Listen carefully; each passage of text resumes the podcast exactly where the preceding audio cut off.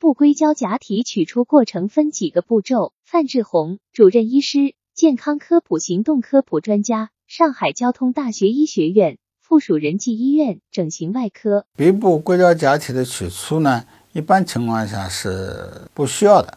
当硅胶假体植入了以后，外形不满意，或者是说有异物反应，必须要取出的时候。这两种情况下面呢，我们要把植入到鼻背部的硅胶假体，要把它取出来。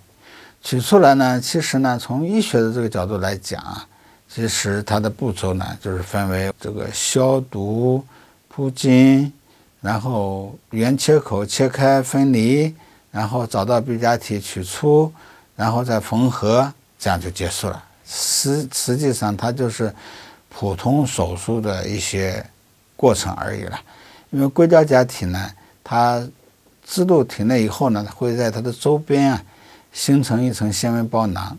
只要你把这个纤维包囊给它分离以后啊，这个硅胶假体是很容易、很容易取出的。但是一定要注意的就是，硅胶假体取出以后的这个鼻部的畸形啊，这个一定一定要当心。如果说要没有异物反应、没有感染，取出以后，基本上鼻部就可以恢复它的原形了。